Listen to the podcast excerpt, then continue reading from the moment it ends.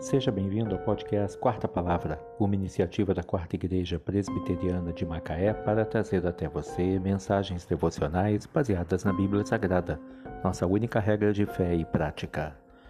Nesta quinta-feira, dia 19 de maio de 2022, veiculamos a quarta temporada, o episódio 197, quando abordamos o tema A Sabedoria Produz Riqueza.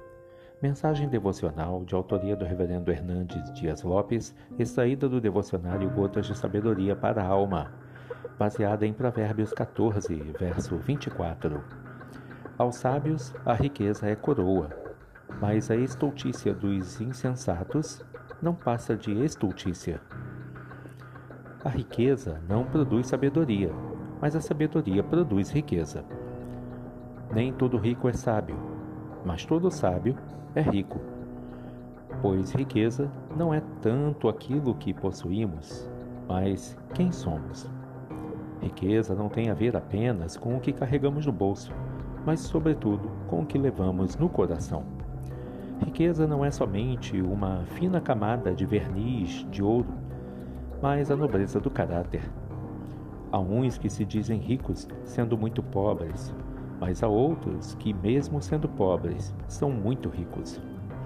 O apóstolo Paulo fala daqueles que são pobres, mas enriquecem a muitos, daqueles que nada têm, mas possuem tudo. A felicidade não mora na casa da riqueza, mas na casa da sabedoria.